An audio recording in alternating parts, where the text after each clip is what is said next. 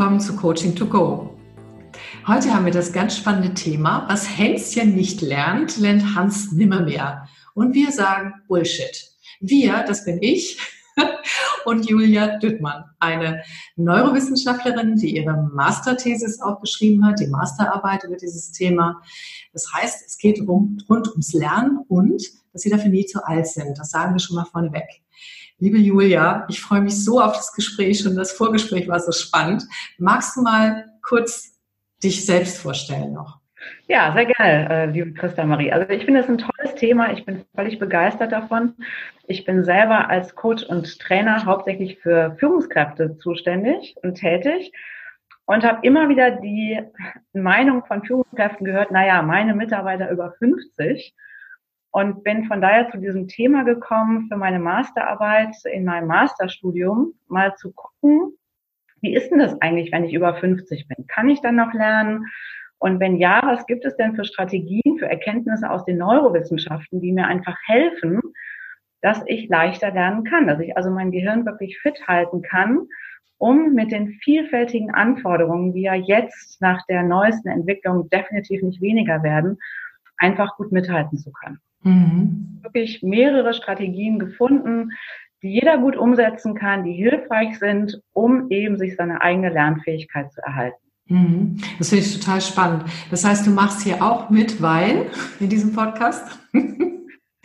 weil ich gerne dieses Wissen weitervermitteln möchte. Mhm. Weil ich so oft gehört habe, ach, diejenigen, die einfach über 50 sind, denen, die können ja nicht mehr lernen, denen fällt es schwer. Oder ich höre genauso auch von Mitarbeitern, dass sie sagen, na ja, in meinem Alter ähm, kann ich ja nicht mehr lernen. Und ich sage, nein, das stimmt überhaupt nicht. Dieser Spruch, den du eingangs erwähnt hast, mhm. guckt ja immer noch in manchen Köpfen rum. Mhm. Ist mittlerweile sowas wie von widerlegt. Es ist nämlich wirklich genau das Gegenteil. Ja, genau. Use it or lose it. Oder es gibt so einen tollen Spruch von dem ähm, Spitzer, der sagt, unser Gehirn ist wie ein paradoxer Schuhkarton. Je mehr drin ist, umso mehr passt auch rein. Und es gibt diese schöne Geschichte, jährigen der sich in eine Chinesin verliebt hat und es geschafft hat, noch Chinesisch zu lernen, ja. weil eben die Motivation da war. Ja. Und vielleicht hat es ihn doppelte Zeit gekostet, aber er hat es geschafft. Mhm. Großartig. Ich sehe, wir haben die gleiche Motivationsbasis, weil ganz ehrlich, ich will es einfach nicht mehr hören. Also sollten Sie jemals, liebe Hörerinnen und Hörer, in meinen Seminaren sagen, kommen Sie mir nicht mit diesem Spruch, ich bin zu alt, um das zu lernen oder umzusetzen. Ich glaube, inzwischen gehe ich die Wände hoch. Und ähm, weil es ist einfach nicht wahr. Und ich finde, dass wirklich kurios und vielleicht ist auch ein Zeichen von den Jüngeren, dass die nicht lernen, dass sie immer noch mit dieser, mit diesem Mythos und dieser Halbweisheit kommen, statt sich tatsächlich mal zu erkundigen, wie es wirklich ist. Also ich bin darüber, darüber sie wirklich sauer. Aber es machen nicht nur die Älteren. Also, sondern ähm, ich habe eine, eine ähm, ich habe Trainees äh, trainiert und da war eine dabei bis 28. Hochintelligente Frau Wirklich richtig, richtig toll. Ich war von der mega begeistert, ja. Und dann haben wir so eine bestimmte Geschichte, wie man Konflikte lösen kann, irgendwie gemacht. Dann kommt sie in der Pause zu mir und sagt sie, das ist alles nix. Ich sage, wie? Was ist das? Was ist nix? Ja, das ist nicht umsetzbar. Äh, okay, erzähl mal warum. Ja, also ich bin anders erzogen worden und ich lerne doch jetzt nicht mehr um. Also das war das einzige Mal in meinem Leben, wo mir einfach wirklich die Spucke wegblieb. Ich bin auf meinen Platz zurückgegangen, habe mich hingesetzt, habe tief ein- und ausgeatmet, habe gesagt, mit 28 sagte mir das. Das finde ich so krass. Also, ne? also wir haben das so wohl, dass das über die Älteren gesagt wird, nach dem Motto, ach, wir haben ja so viel 50-Jährige, ne? Mensch, ob die das jetzt hier noch schaffen mit der neuen Technologie, als auch leider durch auch die andere Seite, nämlich dass Menschen sagen, ich bin zu alt, um das noch zu lernen. Für mich ist das eine Ausrede. Wie siehst du das? Ich bin da völlig bei dir, denn ähm, genau dafür ist unser Gehirn überhaupt nicht gemacht, dass wir nämlich nicht lernen. Unser Gehirn will lernen. Deswegen gibt es ja diesen schönen Spruch, use it or lose it. Unser Gehirn wird so, wie wir es nutzen. Und wenn unser Gehirn von außen die Impulse bekommt, da ist nichts mehr zu lernen, ja, dann baut es sich auch ab. Wenn es aber merkt, oh, es ist gefordert, es ist herausgefordert und es muss äh, vieles Neues lernen, dann bildet es genau die Strukturen aus, die wir brauchen, um wieder gut lernen zu können. Also das ist wirklich so ein positiver Kreislauf, der sich dann entwickelt. Mhm, genau. Von daher kann der Appell wirklich nur sein, diese vielfältigen Chancen, die wir heute haben, zu nutzen und immer wieder zu lernen, weil wir uns dann eine Struktur im Gehirn schaffen, die wieder noch leichter lernt. Und dann kommt die Motivation, ich merke, das fällt mir leicht. Und so kommt wirklich ein positiver Kreislauf. Mhm. Also ich kann das auch nur bestätigen. Wir haben uns ja vorhin äh, darüber unterhalten, wir beide sind ja in dem zarten Alter, äh, dass die Leute anklagen als nicht mehr lernfähig. Ne?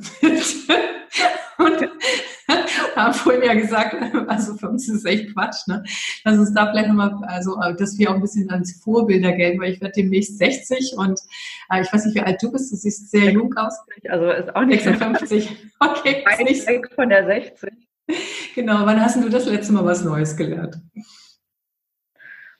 Also letztendlich täglich. Also und auch jetzt im Moment, ich nutze die Zeit, dass ich äh, einfach so viel wie möglich lerne.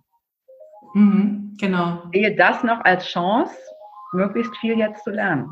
Ja, genau. Ja, ist bei mir genauso. Also ich habe tatsächlich, also ja vor drei Jahren angefangen, alles zu digitalisieren, Podcasten zu lernen, Videodrehs und äh, und äh, verschiedene Technologien anzuwenden, Blended Learning und so weiter. Und äh, ich habe gemerkt, dass ich sehr, sehr gut lernen kann. Also das Einzige, was zwischendurch schwierig war, war mein Ego. Und zwar, das erlebe ich auch bei einigen, die sich umstellen müssen, jetzt zum Beispiel äh, Online-Geschichten äh, machen statt vorher Präsenz und so. Das ist gar nicht so einfach. Wenn du Erfolge gewohnt bist, dann hast du ja auch bestimmte Strukturen, also Neurostrukturen im Gehirn gebildet. Und dann weißt du, wie es geht. Und du kannst intuitiv darauf zurückgreifen. Wenn du was Neues lernst, müssen die Strukturen erst gebildet und gefestigt werden. Und das heißt, du kannst das nicht gleich alles schnell. So. Wenn man aber gewohnt ist, also so wie ich, einige Dinge aus dem Bauch raus und ganz schnell zu machen, dann ist das eine Frage von Geduld, tatsächlich etwas Neues zu lernen, bis es sich so weit herangereift hat, dass es dann auch wieder ganz virtuos zur Verfügung steht. Und das habe ich im letzten Jahr sehr stark gemerkt. Ich wollte manchmal die Sachen echt in die Wand schmeißen, weil ich dachte, ah, ja, das war aber meine Ungeduld, das war mein Ego. Und es war bestimmt nicht mein Gehirn. Was meinst du dazu? Kannst du das wissenschaftlich bestätigen? Also das kann man äh, ganz leicht wissenschaftlich nachvollziehen. Es ist nämlich so alles, was ich schon ganz oft gemacht habe. Äh, also, oder ich will nochmal anders anfangen. Ganz wichtig für unser Gehirn ist Energie zu sparen, weil unser Gehirn im Verhältnis zur Körpergröße ungefähr 20 bis 30 Prozent der Energie verbraucht, was natürlich wahnsinnig viel ist. Es kann Energie nicht speichern. Also ist immer ein ganz, ganz wichtiger Aspekt, so viel wie möglich an Energie sparen. Das heißt, möglichst Prozesse, die wir schon mal gemacht haben, zu automatisieren. Und damit ist natürlich klar, alles, was ich dann neu mache, kostet mich wahnsinnig viel Energie. Das ist auch genau der Grund, warum es vielen Menschen schwerfällt, sich auf was Neues einzustellen, Veränderungen anzugehen, weil wir letztendlich so von unserer Grundeinstellung natürlich erstmal das Gewohnte nutzen wollen. Und unser Gehirn sagt auch erstmal, muss das jetzt sein? Das kostet mich ja wahnsinnig viel Energie lass uns doch mal das weitermachen, was wir immer gemacht haben. Mhm. Und da muss ich gegen angehen. Mhm. Ne? Und das ist eben vom Gehirn so gar nicht so erwünscht. Und deswegen ist es so schwer, sich auf Neues einzustellen. Mhm. Das finde ich ganz spannend, dass es tatsächlich, ähm, dass das, was ich erlebt habe, dass du das gerade auch nochmal äh, von der Neurowissenschaftsseite her bestätigst.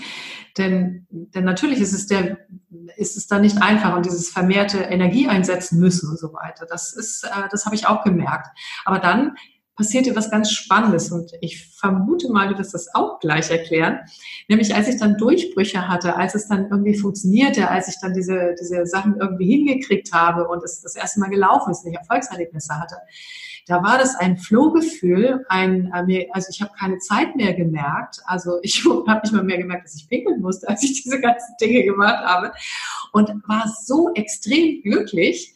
Also das war Glücksrausch. Wie erklärt sich das, liebe Julia? Also kann man super gut erklären, weil dann kommt die Belohnung. Die Belohnung, letztendlich sind wir nicht dafür gemacht, dass wir immer nur Routinetätigkeiten machen, sondern wir sind dafür gemacht, dass wir Herausforderungen annehmen, die bewältigen und dann wieder neue Herausforderungen tätigen. Aber eben nicht in die Überforderung kommen. Da komme ich gleich nochmal zu, äh, was ist nämlich auch kontraproduktiv, um gut lernen zu können. Mhm, okay. Das ist belohnt. Und das ist genau das, was du empfunden hast.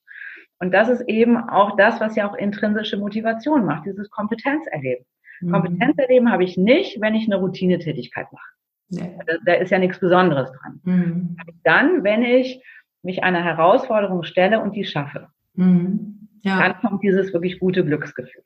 Mhm, genau. Das Dopamin, oder? Auf den Teil, was kann ich denn wirklich tun? Was sind denn Strategien aus der Neurowissenschaft, die mir helfen, sozusagen mein Gehirn fit zu halten? Ja, dann leg mal los. Bin gespannt. Und was spannend ist, letztendlich, wenn viele von Ihnen als Hörer sagen, ah, das hat schon meine Mutter oder meine Großmutter gemacht. Und das stimmt. Viele Dinge, die wir intuitiv wissen, lassen sich jetzt über die Neurowissenschaften bestätigen. Und da ist letztendlich gar nichts Neues bei, aber es ist eben wirklich wissenschaftlich hinterlegt. Und es sind unter anderem, das ist jetzt nicht, ähm, das sind nicht die einzigen Strategien, die ich fahren kann, aber Strategien, die schon mal sehr, sehr hilfreich sind, ist erstmal grundsätzlich Schlaf, Bewegung, konzentriertes Arbeiten und nicht zu viel Stress. Dazu kommt natürlich jetzt noch Ernährung, dazu kommt auch sowas wie Achtsamkeit, wie Meditation. Äh, das habe ich jetzt nicht so untersucht. Ich habe mich auf die ersten vier Strategien beschränkt, die wir vielleicht mal einmal kurz durchgehen können. Ja, erzähl mal, was du da beforscht hast. Vielen Fällen so, dass, dass Sie, liebe Hörer, sagen, ja, das wusste ich ja nun schon längst. Ja, aber es ist jetzt wirklich nochmal belegt. Mhm. Ja, spuck mal aus, das ist spannend. Weil so im ersten Moment könnte ja auch jemand sagen, na ja, gut, ich meine, das sagen sie mir ja alle, dass ich mich bewegen soll und, ne, also was bitteschön hat das mit dem Gehirn zu tun, ja? Dann erzähl mal, da bin ich gespannt. Okay, gehen wir doch einfach mal durch. Ja. Also Bewegung zum Beispiel ist wirklich das Beste, was ich für mich tun kann. Und da geht es auch gar nicht darum, dass ich mich jetzt für einen Marathon anmelde, sondern es geht um dieses regelmäßige Bewegen. Und das hat positive Aspekte. Einmal auf die Struktur des Gehirns. Das heißt, man kann sehen, wenn ich mich häufig bewege und mittlerweile gibt es ja ganz viele Studien, äh, wo man auch wirklich ins Gehirn gucken kann, ob sich da irgendwas strukturell verändert hat. Also einmal fangen wir mal an mit der psychologischen Seite. Das ist ja eher, dass ich gucke, Menschen zum Beispiel, die Sport machen und danach irgendwas lernen. Sind die danach besser? Oder sind die besser da drin, nachher irgendwelche Aufgaben zu lösen? Und da gibt es ganz viele Studien, dass eben nach einer Sporteinheit die Menschen fitter sind oder dass Menschen, die sechs Wochen lang Sport gemacht haben, nachher einfach Aufgaben besser lösen können. Also da hat man definitiv einen Zusammenhang gefunden. Und jetzt hat man von der neurowissenschaftlichen Seite nochmal geguckt, was hat das denn für Auswirkungen im Gehirn? Kann man das irgendwo nachweisen? Und da ist einmal dieses, was ich gerade schon gesagt habe, die Struktur des Gehirns verändert sich. Es gibt einfach mehr Verknüpfungen. Es gibt mehr Dendriten, also das, das sind Verästelungen. Das heißt, ähm, es gibt einfach mehr Kontakte im Gehirn, die natürlich dazu führen, dass einfach die Übertragungsrate viel schneller ist. Also das ist, die, das ist der strukturelle Part. Dann kommt hinzu, wenn ich Sport mache, habe ich eine höhere Durchblutung. Das heißt, ich habe mehr Sauerstoff im Gehirn und es werden auch, wenn ich das häufig wiederhole, werden auch neue Blutgefäße gebildet. Das heißt, unser Gehirn ist damit auch langfristiger besser durchblutet. Und es gibt noch einen dritten Teil, es werden auch bestimmte Stoffe ausgeschüttet. BDNF ist so ein Stoff, nur mal um, um einen Begriff zu nennen. Und man kann sich das so vorstellen, das ist wie ein Dünger fürs Gehirn. Dieser Stoff regt wieder an, dass wieder ähm, mehr ähm, Verbindungen im Gehirn überhaupt gebildet werden. Und ich glaube, es wird schon deutlich, dass da so viel ineinander greift, dass alles dazu führt, dass unser Gehirn einfach viel, viel aufnahmefähiger ist, viel leichter lernen kann. Wir können uns besser konzentrieren und die Kontakte im Gehirn funktionieren schneller und besser. Wow, das ist echt überzeugend. Donnerwetter. Ja, also ich muss auch sagen, weil ich das weiß, achte ich sehr, sehr drauf, dass ich mich regelmäßig bewege. Und da finde ich nochmal wichtig, was ich eingangs sagte, ein flotter Spaziergang drei, viermal die Woche ist völlig in Ordnung. Ne? Mhm. Ne? Überhaupt nicht der Marathon. Es geht nicht um die Überforderung. Mhm. Auch das ist wieder so eine schöne Kurve, wo es eher geht, darum geht, ein gutes Mittelmaß, aber regelmäßig. Okay, ja, spannend. Mhm. Was war denn nochmal der nächste Punkt? Da bin ich mal gespannt. Was, ne? Wieso denn Schlaf? Ja, die meisten sagen, ja, haben wir schon oft gehört. Aber wenn man auf der einen Seite mal guckt, es gibt so Studien von den Krankenkassen, wie viel viele Menschen schlafen, ist es erschreckend weil das Schlafverhalten hat sich definitiv zum Negativen gewendet. Äh, nach neuesten Erkenntnissen sollte man im Schnitt sieben bis acht Stunden schlafen. Und wenn jetzt jemand sagt, naja, ich schlafe fünf Stunden, ich bin da die Ausnahme, ich komme damit super klar, dann ist das sehr kritisch zu hinterfragen, denn es gibt nur ganz, ganz wenige Menschen mit einem ganz speziellen Gen, die wirklich weniger brauchen. Ansonsten gibt es unendlich viele Studien, die überprüft haben, wie sich die Denkleistung nach geringerem Schlaf auswirkt. Und es war immer negativ. Mhm. Egal, ob ich vor dem Lernen zu wenig schlafe oder nach dem Lernen zu wenig. Mhm. Also ich kann das gerade heute aktuell bestätigen. Ich habe sonst acht Stunden. Ich hatte letzte Nacht nur sechs. Und ja. ähm, mein Gehirn ist, also es war gestern wesentlich leistungsfähiger als heute. Genau, das ist auch ein interessanter Punkt. Viele sagen so, ja, wieso sechs reicht doch. Nee, hm? Mir nicht. Das, das, ist eben nicht so und, und wir vertun uns. Wir denken dann, wir sind genauso leistungsfähig. Aber die ganzen Tests, die wirklich Menschen verglichen haben, wenn sie sieben bis acht Stunden Schlaf hatten und sechs Stunden Schlaf, die, Schla die ähm, sind bei sechs Stunden Schlaf deutlich weniger leistungsfähig. Hast du da Prozente? Also wie viel Prozent? Prozente habe ich für den Teil nicht, habe ich für andere. Aber was vielleicht nochmal ganz spannend ist, was nämlich im Gehirn passiert, mhm. ist, dass, also wir nehmen erstmal neue Informationen auf. Die gehen über das Arbeitsgedächtnis. Dann werden die mit vorhandenen ver verknüpft. Dann entsteht, entstehen neue, neues Wissen. Das kommt in den Hippocampus. Der Begriff ist vielleicht schon mal mhm. gehört worden. Dass wir haben zwei Hippocampi im Gehirn. Ist eine ganz wichtige Struktur im Gehirn ist auch der einzige Teil, wo neue Neuronen gebildet werden können. Also ein ganz wichtiger Teil. Und über Nacht, und das ist jetzt das Wichtige am Schlafen, über Nacht fängt, äh, gibt es dann einen Transport von dem Hippocampus ins Langzeitgedächtnis. Im Umkehrschluss heißt es, wenn ich nicht genug schlafe, dann ist da sozusagen, ist da noch was drin, was nicht weiter transportiert ist, was aber dann heißt für mein neues Wissen, da ist gar kein Platz mehr. Ah, die volle Teetasse. Neue Wissen, nämlich in einen Teil, das nennt sich Basalganglien. Das ist so der Teil, wo das ganze prozedurale Wissen abgespeichert ist und ist damit ein Wissen, was einfach viel unflexibler ist. Und eben zum Teil ist einfach dieser Hippocampus so voll, dass gar nichts Neues mehr aufgenommen wird. Das, das ist ja total spannend. Ja, ne? wo, wo Menschen eben was gelernt haben, durften danach nicht schlafen und sollten nochmal was Neues lernen, wo man ganz klar merken konnte, dass das der, der Kopf war voll. Mhm, mh. Nicht, weil grundsätzlich nicht genügend reinpasst, sondern weil dieser Weitertransport von nachts eben gefehlt hat. Mhm, mh. Das ist spannend. Also wir haben im Wingwave Coaching, daher kenne ich das auch, ne? Dieser, dass das ins Langzeitgedächtnis geht und dass da quasi auch eine, äh, eine Neustrukturierung, wie so eine Art äh, Fragmentation der Festplatte passiert ja. über neue Strukturen. Genau. wenn das nicht passiert, dann bleibt das hängen und dann beschäftigt einen das weiter, auch gedanklich, und dann dreht es darum. Und das, ist, das sind so Blockaden, die wir zum Beispiel mit dem Wingwave Coaching wieder lösen, damit es wieder abtransportiert werden kann, gerade wenn es emotionale Inhalte sind, damit man wieder frei ist für den Moment. Ne? Aha. Genau, also, und nochmal ein ganz ein anderer, ganz spannender ähm, Aspekt von Schlaf ist auch äh, Schlaf und Stress, diese Verbindung. Also es gibt äh, eine Studie, die fand ich irgendwie ganz bemerkenswert. Da hat man, wie man das immer so macht, zwei Gruppen gebildet. Die eine hat ganz normal geschlafen, die andere hat über eine Woche lang sechs Stunden geschlafen und dann hat man sie in den Scanner gesteckt und hat, das macht man immer, um so emotionale Reaktionen zu testen, hat denen dann Bilder gezeigt. Neutrale und negative. Und selbst die Forscher waren überrascht, dass bei diesen negativen Bildern, die auch Angst auslösen, dass da bei denen, die deutlich weniger geschlafen haben, eine 60-prozentig höhere Aktivität in der Amygdala war. Ach hey, also die waren schneller alarmiert und im Stress. Genau.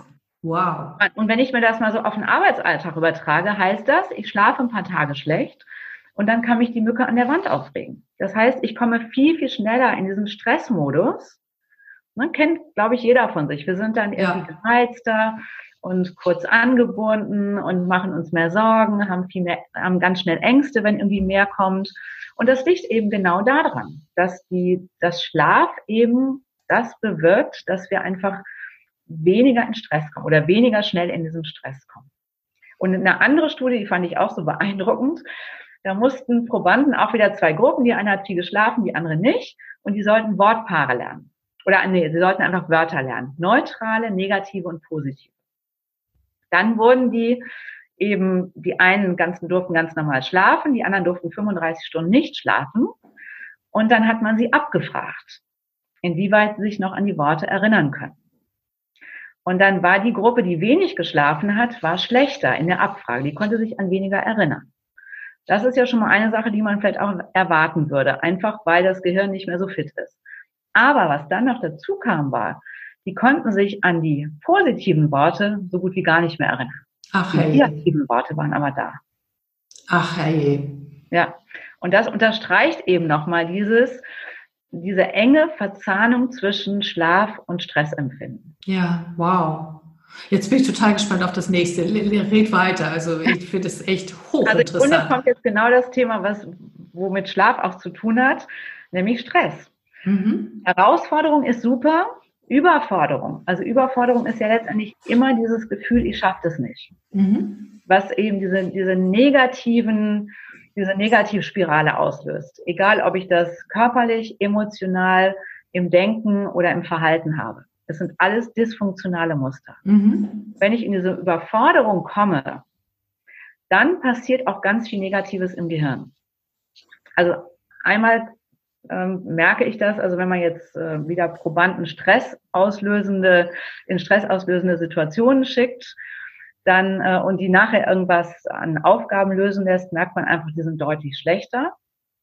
Und wenn man jetzt wieder diesen Aspekt Neurowissenschaften nimmt und man guckt, was zeigt sich denn am Gehirn bei Menschen, die eben im Stress sind, länger im Stress sind, und das ist ja immer, dass da viel Cortisol im Körper ist, genau. dann kann man ganz fatale Auswirkungen sehen, nämlich, dass der Hippocampus schrumpft zum Beispiel.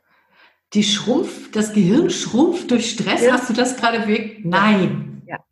Also das ist wirklich ganz dramatisch, wenn ich langanhaltend zum Beispiel einen hohen Cortisolspiegel habe. Ja. Also, und das merkt man, dass die Leute sich auf Dauer, wenn sie langfristig Stress haben, dass die sich einfach weniger konzentrieren können. Ja, das ist mir schon oft auch bei Teilnehmern aufgefallen, ne? weil mhm. ich äh, trainiere ja auch Führungskräfte und ähm, die, die wirklich unter Strom standen, so, die haben so ganz geringe Aufmerksamkeitsspannen nur noch. Genau. Also es war, und die nehmen manchmal nicht viel mit, weil sie nicht so aufnehmen können. Die sind eigentlich auch gar nicht richtig da während des Trainings. Ne? Die haben eigentlich nur genau. mit Stressmanagement zu tun. Genau das hat damit zu tun. Es geht auf mhm. den präfrontalen Kortex, der für die Aufmerksamkeit zuständig ist, also dass ich auf eine Sache konzentrieren kann, mhm. alles andere ausblenden kann. Mhm. Und es geht eben auf den Hippocampus, was wiederum dazu führt, dass auch weniger ins Langzeitgedächtnis übertragen wird. Und das ist ja genau das, was Lernen macht. Mhm. Etwas auf, das wird verarbeitet mit dem, was ich schon habe, mhm. dann ins Langzeitgedächtnis. Das ist ja total äh, fatal, wenn ich mir unsere Welt mal angucke. Also äh, das ist ja so üblich. Wenig Bewegung, wenig Schlaf, viel Stress, ja. Ganz genau. Äh, äh okay, aber jetzt habe ich eine Frage. Ähm, Gibt es da bei all dem, was du gesagt hast, jetzt einen Unterschied zwischen jünger und älter? Weil das ist ja unser Thema. Also, wenn ich es richtig verstanden habe, ist es ja so, das wird auch den Jüngeren so gehen, oder? Also es geht allen so. Alle Strategien haben letztendlich mit dem Alter gar nichts zu tun. Sie sind für jedes Alter hilfreich. Mhm. Aber wenn wir über 50 sind, gibt es natürlich Dinge, die mit unserem Gehirn passieren. Äh, dass unser Gehirn eben ähm, sich auch in manchen Teilen verkleinert, dass es äh, ein bisschen schrumpft, so muss man das schon deutlich sagen. Und da ist zum Beispiel Stress ein ganz wichtiger Aspekt. Äh, das hat man an Mäusen ähm, rausgefunden. Wenn Mäuse lange Zeit unter Stress sind, kann man sehen, dass sich im Gehirn wirklich was abbaut. Also ich habe Fotos gesehen, ganz erschreckend, dass, dass man wirklich sehen kann, dass die Verknüpfungen weniger werden, dass es weniger Verbindungen gibt. Mäuse, die jünger sind, können das wieder, ähm, wieder neu aufbauen. Und bei den Älteren ist das Fatale, dass das, was abgebaut wird, eben kaum noch wieder neu aufgebaut wird. Julia, das ist echt spannend, weil da habe ich gerade was anderes äh, gelesen. Nun bist aber du jetzt die Expertin in dem Thema. Äh, ich habe gehört, dass, dass sich das sehr wohl wieder aufbauen kann. Das dauert nur ein wenig. Also wenn die Neuroplastizität wirklich verschwunden ist, im Sinne von, dass Vernetzung so gar nicht mehr da ist, dann ist das ganz schwer. Ne? Also die Leute, die ihr Leben lang dasselbe getan haben, dieselbe Frau gekannt haben, dieselben Bett geschlafen haben, ein Leben lang das Gleiche gemacht haben, den gleichen Urlaubsort gefahren sind, also da ist es wohl sehr schwierig. Aber ansonsten, dass diese neuronalen Netzwerke und dieses ganze alles sich wieder auch aufbaut. So. Ähm, was sagst du dazu? Weil das sind die Informationen, die ich habe, die ich auch sehr gut finde. So, neben dem, dass wir natürlich alle vorsorglich was tun sollen, damit wir gar nicht erst in die Gehirnschrumpfung kommen. So. Aber ich also, glaube auch, dass geschrumpfte ältere Gehirne wieder lebendig werden können. Also grundsätzlich richtig. Und das ist ja auch die Botschaft, die wir hier äh, mitgeben wollen. Ne? dass unser Gehirn unglaublich wandelbar ist und wir immer eine Chance haben, egal in welchem Alter, definitiv. Es ist einfach nur so, wenn ich, sag mal, im mittleren Alter konstant diesen hohen Cortisolpegel im Gehirn habe, dann baut sich einfach ein Teil ab und das, der ist viel, viel schwieriger nachher wieder aufzubauen, als wenn ich einfach darauf achte, dass ich nicht in diesem permanenten Stress bin. Okay. Und Stress vielleicht nochmal generell. Wir sind ja auf Stress ausgelegt, aber so, also vom Gehirn her muss man ja sagen, sind wir immer noch im Zustand unserer Vorfahren. Also evolutionär ist unser Gehirn in der Entwicklung absolut hinterher. Und wir sind darauf ausgelegt, dass wir Herausforderungen haben, uns dann bewegen, also die, die typische Tigergeschichte, ne? wir rennen oder mhm. kämpfen. Und danach machen wir erstmal eine Pause und liegen in der Hütte und erholen uns. Und das ist ja das, was heute fehlt. Und das ist ja das Fatale, wenn ich diesen permanenten Cortisolspiegel habe. Ah, okay. Von daher ist es nicht schwarz-weiß. Äh, ich würde es positiv formulieren. Lernen ist immer gut. Lernen bringt immer die Chance, dass wir unser Gehirn fitter machen. Das ist das Gleiche, wie wenn ich ins Fitnesscenter gehe oder wenn ich nach 20 Jahren sportlos plötzlich mit Sport anfange. Das ist immer gut. Trotzdem gilt, Stress hat einfach seinen Preis. Ein lang anhaltender Stress hat seinen Preis. Ne? Mhm, okay. Aber trotzdem sollte im Vordergrund die positive Nachricht stehen, Lernen ist immer gut für unser Gehirn. Ja, und immer möglich, ne? Genau, genau und immer ja. möglich. Ähm, hattest du von vier Strategien gesprochen? Ich habe da ähm, genau, drei. Die letzte wäre noch auch ein Thema, was ich finde, was in Unternehmen häufig zu kurz kommt. Wir können unser Gehirn auch dadurch fitter machen, indem wir versuchen, regelmäßig konzentriert zu arbeiten. Es gibt ein ganz spannendes Buch von einem amerikanischen Professor, Carl Newport heißt der, Deep Work. Der stand nämlich hm, vor das kenne ich. Hm. Kennst du? Okay. Hm. Ja, dann weißt du es auch. Der stand vor der Aufgabe, kleines Kind sollte Paper rausbringen und lehren an der Uni. Und hat sich deswegen intensiv mit dem Thema befasst. Und der hat rausgefunden, dass wenn man es schafft, regelmäßig konzentriert zu arbeiten, dass man dann auf Dauer schneller wird. Also dass die, die Übertragungsgeschwindigkeit im Gehirn sich steigert. Und auch das kann man wieder neurowissenschaftlich belegen. Es gibt nämlich etwas, das nennt sich Myelinschicht. Das ist eine Schicht um die Axone. Und man kann sich das im Grunde so vorstellen wie auch im Internet. Ne? Eine Leistung, die einfach ähm, ja besser umhüllt ist, die ist schneller. Und genau das passiert eben, wenn wir uns konzentrieren und dadurch immer den gleichen Teil im Gehirn aktivieren und ja dabei auch alles andere ausblenden, dann wird dieser Teil eben so isoliert, dass sich darum eine besondere Schicht bildet. Und das führt einfach zu einer Verschnellerung. Mhm. Im Umkehrschluss heißt das natürlich genauso Multitasking. Ne? Also ich mache alle zig Sachen nebenbei oder alle fünf Minuten ploppt hier hoch E-Mail. Ich gucke mal kurz drauf oder guck mal kurz, wer hat mir denn in WhatsApp geschrieben. Das ist genau der Gegenpart dazu. Mhm, Wenn ich genau. regelmäßig mache, dann trage ich dazu bei, dass mein Gehirn sich wirklich verlangsamt. Mhm. Ja, ja, und eigentlich ist ja der Glaubenssatz von den Leuten, die Multitasking machen, dass sie damit schneller sind. Ne? Das ist aber sowieso nicht wahr. Das ist ja schon längst äh, bewiesen. Also da ne? gibt es so. wirklich so viele Studien, die ja. genau ja. das belegen, dass das definitiv nicht der Fall ist. Also das ist das Fatalste, was ich machen kann. Gibt so ganz wunderbare Studien. Äh, die eine sagt, ähm, da hat man auch geguckt, Büroangestellte in England, in, äh, wie schnell die, also wenn die nach acht Minuten schon wieder die nächste E-Mail bearbeiten oder die nächste Aufgabe erledigen, der IQ senkt sich um 15 Punkte. Wow. Das ist wahnsinnig viel. Ja, ja, wir kennen das, ähm, also ich kenne das aus dem Zeitmanagement, dass es den sogenannten Sägeblatt-Effekt gibt. Ja, genau, ne? genau das ist das. Ja, ah, interessant. Das ist ja echt interessant. Da ist auch nochmal ein spannender Aspekt, der da auch mit reinspielt, wenn wir wieder dran denken, was war denn früher, wenn sich Menschen auf etwas konzentriert haben? Mhm. mussten ja sicher gehen, dass wirklich kein Tiger in der Nähe war oder kein Feind. Mhm. Und deswegen gibt es so eine Anfangsphase, wenn ich mich konzentriere, ähm, wo ich praktisch in das, in den Zustand des Konzentrierens reinkommen muss. Genau. Heute brauchen wir das nicht. Ich bin sicher in meinem Büro. Trotzdem brauchen wir so eine Anlaufphase, die im Grunde immer noch damit zusammenhängt, dass unsere Vorfahren sicher gehen sollten, bevor sie sich voll konzentrieren, dass keine Gefahr in der Nähe ist. Das ist total spannend. Ich nenne das in meinen Seminaren immer die Umrüstzeiten. Ne? Also wenn man von einem ins andere geht, diese, ich habe ja manchmal auch Produktionsleute, die wissen genau, was ich meine und dass man die auch mit einplanen muss und so weiter. Ja, ne? genau. Ja. genau. Äh, wie viele Stunden am Tag muss man denn äh, konzentriert arbeiten, täglich, ähm, damit dieser positive Effekt einsetzt? Also ich würde es mal positiv sagen, jede Zeit, die ich, die ich mich konzentriert, ähm, die ich konzentriert arbeite, ist hilfreich. Und dazu zählt jetzt nicht nur, dass ich mich jetzt konzentriert hinsetze und irgendeinen wissenschaftlichen Artikel schreibe. Auch wenn ich zum Beispiel mit einem Mitarbeiter ein Gespräch führe und wirklich konzentriert bin. Wir kennen das aus dem Coaching, ne? Ja, total. Ich bin ja auch voll konzentriert. Ja.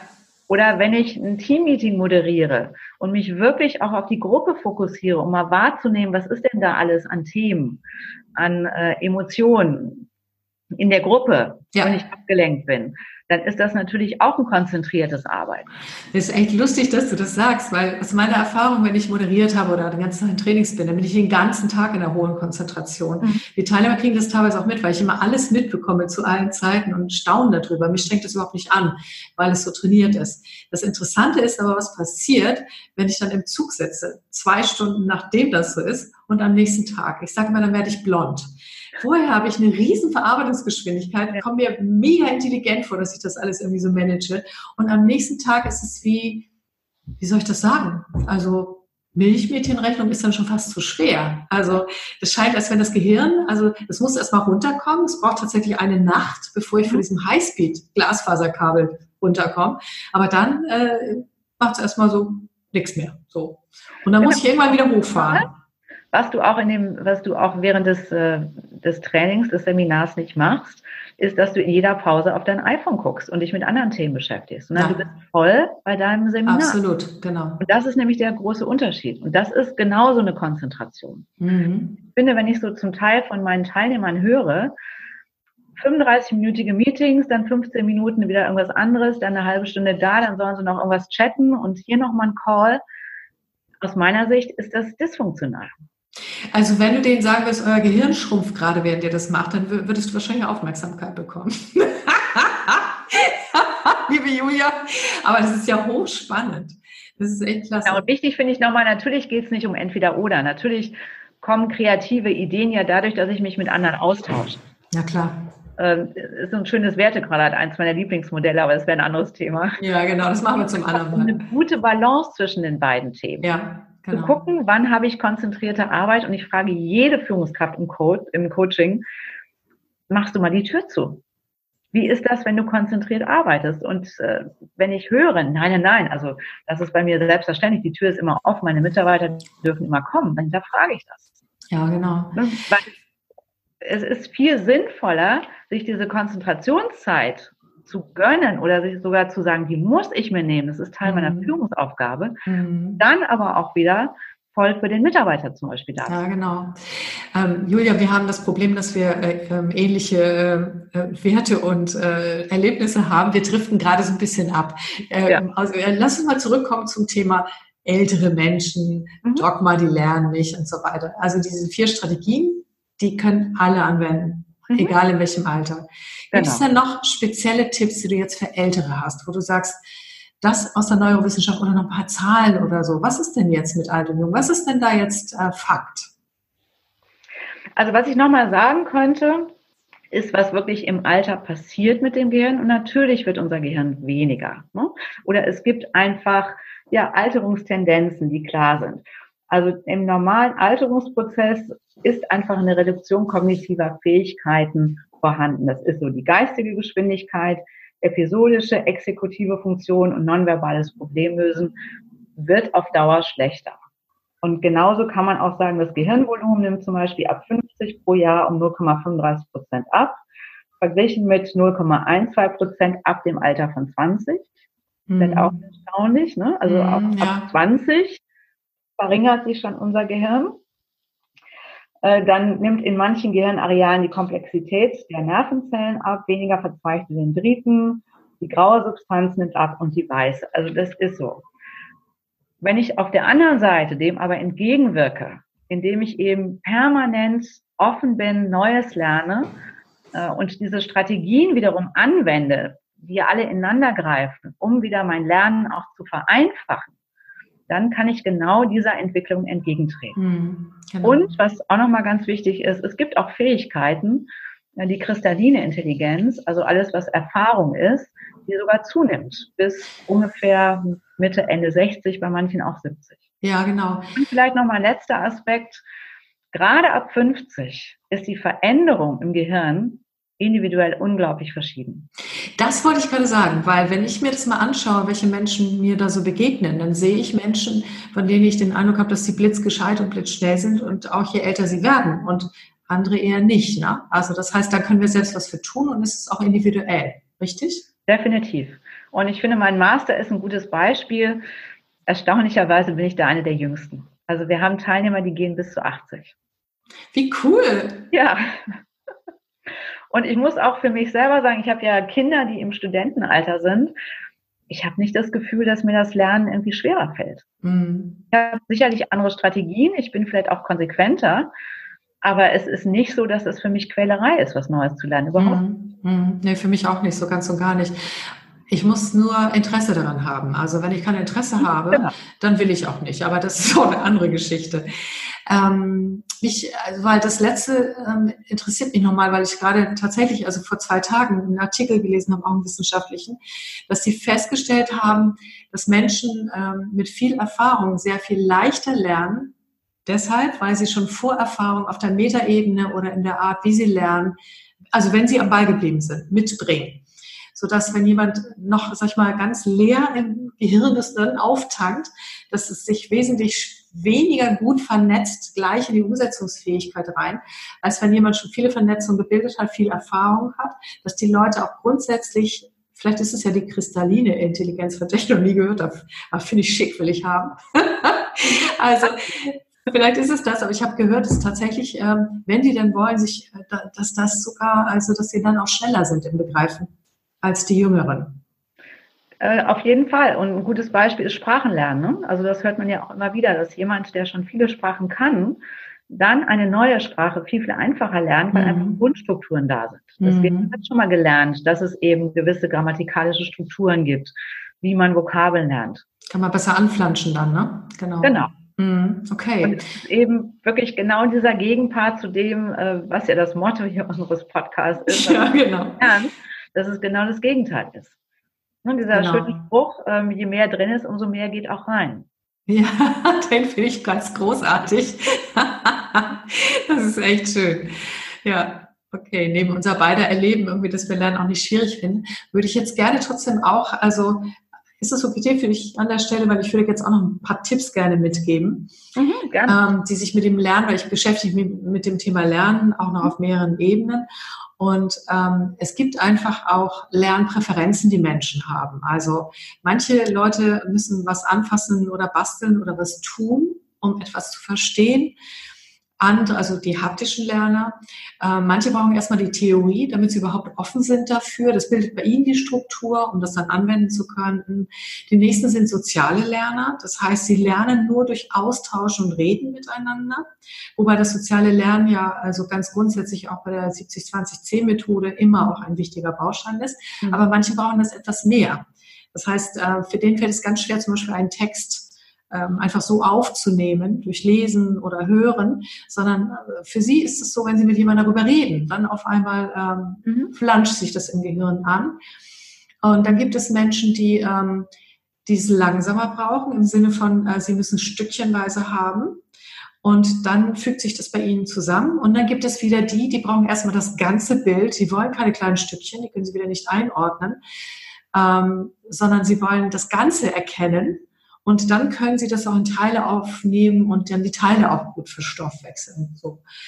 Und ähm, dann gibt es auch Menschen, also die emotionalen Lerner, die müssen einen Bezug haben zu dem, was sie lernen. Das muss sie emotional irgendwie erfreuen oder, oder auch abstoßen, was auch immer. Oder die sind auch davon angewiesen, dass die Person, von denen sie lernen, jemand ist, der ihnen irgendwie gefällt oder mit dem sie sich irgendwie verbinden können. So, ne? Dann lernen die auch besser. Also äh, es gibt auch ähm, eine Forschung, ich weiß jetzt gerade nicht mehr, wie der heißt, Vielleicht weißt du das, das heißt die, die äh, neuen Lernintelligenzen. Ja, Howard Gardner ist das genau. Mhm. Die neuen Lernintelligenzen, das kennst du wahrscheinlich auch, ne? Genau. Und ähm, mein Tipp jetzt für alle ist erstmal die Ermutigung mitzunehmen, also auch von dir und auch äh, das Dringlichkeitsprinzip. Wer nichts tut, schrumpft. Ja. das kann man mal einfach so sagen. Aber auch dieses so, äh, diese, diese Freude beim Lernen und, und auch diese, äh, diese Glücksgefühle, die es geben kann. Also lernen und dann aber sich nicht einreden zu lassen, ich muss jetzt auf die und die Art und Weise lernen, sondern mal wirklich im Selbstcoaching erforschen, wie lerne ich eigentlich gut? Wie habe ich früher gut gelernt? Mhm. Wann konnte ich es am leichtesten aufnehmen und behalten und umsetzen? Wie ist es heute? Hat sich was verändert? Was brauche ich? Denn wir sind beim Lernen manchmal immer noch ein bisschen, ähm, das erlebe ich bei den Teilnehmern, so nach dem Motto, als wäre es äh, keine Metakompetenz, man geht da hin und dann lernt man wohl schon, ja. Und die haben gar keine Ahnung über sich, was sie eigentlich brauchen, um zu lernen. Und wir Trainer bedienen sie natürlich auch gut, indem wir multimedial für alle Lerntypen Angebote machen. Die merken ja gar nicht, wie wir versuchen, ihr Gehirn sozusagen, ja. ähm, also ihnen das so äh, zu servieren, dass es kostgerecht ist. Dann wird es aber schwierig, wenn man Selbstlernen macht. Ne? Wenn man jetzt in dieser Zeit zum Beispiel auch äh, viel von zu Hause aus selbst lernt, neue Kompetenzen aneignet, weil dann stehen die nämlich auf einmal da. Und deshalb der Tipp. Überlegen Sie mal in der Selbstreflexion, wie lernen Sie eigentlich? Was brauchen Sie dafür? Sie haben ja erstmal die großen grundsätzlichen Tipps. Also das mhm. ist, werde ich mir auch total hinter die Ohren schreiben nochmal, was ich tun kann dafür, damit ich auch gut lerne. Das danke Julia, auch da für deine Forschung in der Masterarbeit und dass du die mit uns geteilt hast. Ähm, und ich weiß auch, was ich verhindern muss, nämlich Überforderung und Stress von dir. Dankeschön. Aber was brauche ich noch? Brauche ich vielleicht auch einen speziellen Lernort, mhm. an dem ich lerne? Lerne ich besser in Bewegung? Muss ich Dinge aussprechen? Äh, oder äh, ist es gut, wenn ich sie lese? Also all diese ganzen Dinge, beobachten sich da selbst mal. Sie werden relativ schnell wissen, was sie brauchen. Und dann folgen sie einfach konsequent dieser Art zu lernen, wie sie lernen. So. Und lassen sich nicht von irgendjemand anders was einreden, sondern suchen sich das so aus, das Lernangebot, oder fordern das ein, dass es zu ihren Lernbedürfnissen passt. Weil dieser Spaß, den wir beide haben und den ich übrigens auch bei vielen, vielen anderen erlebe, also ich habe auch, also ich habe eine Freundin, die ist jetzt, ähm, die ist jetzt gerade 80 geworden, ja, die entwickelt gerade neue Produkte, eine neue Produktlinie, ja. Und die Frau, okay, sie sagt, also sie ist nicht mehr, also sie muss, kann jetzt nicht zwölf Stunden mehr durchackern, so, das kann sie nicht, sie braucht mehr schlafen, so. Aber die ist dabei, komplett neue Dinge zu entwickeln und in die Welt reinzubringen und muss sich dann halt auch mit den Technologien der Welt irgendwie mhm. beschäftigen, ja. Mhm. Und ähm, hattest du das vorhin schon erzählt mit dem, der, äh, der Chinesisch noch gelernt hatte? Genau. Ja, ne? Und ähm, das heißt also, ich kenne ganz viele Beispiele in meinem Umfeld. Oder nehmen wir mal Greta Silber, das ist ja auch so ein Phänomen, die ist jetzt 70 und die rockt da irgendwie die Podcast- und, und Videoszene. Die Hammer, die Frau, ja. So ein Mutmacher der Nation. Das sind jetzt zufällig alles Frauen, aber ich äh, will die Männer nicht ausschließen. Ich kenne auch ganz, ganz viele männliche Beispiele. So. Und also der Tipp fürs Selbstcoaching ist, lernen Sie, wie Sie lernen. Mhm. Natürlich. Fordern Sie sich heraus. Geben Sie nicht auf, wenn es schwierig wird, weil das weiß ich aus eigener Erfahrung. Es gibt eine Lernkrise, die wird man immer zwischendrin haben. Das ist nämlich kurz bevor sich vernetzt. Da ist dann im Kopf noch nichts sortiert und dann hängt das alles da so irgendwie lose rum, was man da so hat an Teilchen und man denkt, so, so, ich krieg das niemals hin oder niemals zusammen und der ganze Mist, was soll das dann? Sondern lernen sie geduldig zu sein. Denn das ist der Unterschied, auch wenn wir älter werden. Bei den meisten Menschen beobachte ich die Tendenz zur Ungeduld. So. Und das erzeugt selbstgemachten Stress. Und von dir haben wir gelernt, den wollen wir nicht. Ne? Also das wären so noch meine Tipps. Was meinst du dazu? Finde ich alle total gut. Und äh, wirklich je mehr Spaß dabei ist, und Spaß kommt ja auch, wenn ich so die ersten Fortschritte sehe. Und da ist ja auch die Frage, setze ich mir ein Ziel, was einfach so weit entfernt ist, dass ich im Grunde fast immer nur gefrustet bin, oder setze ich mir kleine Ziele und sage, Mensch, toll, das habe ich ja schon geschafft. Mhm, genau. Und letztendlich diese positiven Botenstoffe auch auslösen, die immer dann kommen, wenn ich schon mal so ein kleines Ziel erreicht habe. Herausfordernd, aber eben nicht überfordernd und ich habe erste kleine Teilerfolge. Hm, genau, das war ein schönes Schlusswort von deiner Seite aus. Möchtest du noch etwas hinzufügen? Weil wir sind sozusagen am Ende unserer Sendung. Gibt es noch irgendwas, was du den Hörern und Hörern mitgeben möchtest? Also höchstens gerade jetzt in dieser wirklich schwierigen Zeit, wo die einen wahnsinnig viel arbeiten, die anderen sitzen zu Hause und haben im Grunde nicht viel zu tun und denken, oh Gott, wann, wann kommt wieder irgendwas? Für die, die Zeit haben, ist das wirklich als Chance zu nehmen. Wir haben so viele Angebote im Netz. Es ist unfassbar, was auch ähm, Universitäten anbieten. Die Zeit einfach als Chance zu nutzen, was Neues zu lernen. Ähm, und das ist ja hoffentlich auch deutlich geworden. Allein das Lernen an sich unabhängig vom Inhalt, ist schon wieder etwas, was uns grundsätzlich geistig fitter macht. Und egal, was dann kommt, sind wir dadurch einfach dann viel leichter in der Lage, wieder mit neuen Themen einfach gut zurechtzukommen. Ja, danke schön. Und mein Schlusswort ist nochmal, ähm, Lernen macht glücklich. Ja. Und ähm, testen Sie es einfach mal. Und Lernen macht smart. Ja. Und Lernen bereitet sie auf jede Zukunft vor, so dass sie das Positive genießen können und nicht nur die negativen Bilder, habe ich von dir gelernt, im Kopf behalten. Also machen Sie es gut, setzen Sie gleich hin oder laufen Sie erstmal eine Runde und genau. dann geht's weiter. Ich danke dir, Julia. Ja, Ganz herzlichen Dank. Ja. Gut. Bis zum nächsten Mal bei Coaching to Go. Tschüss. Tschüss.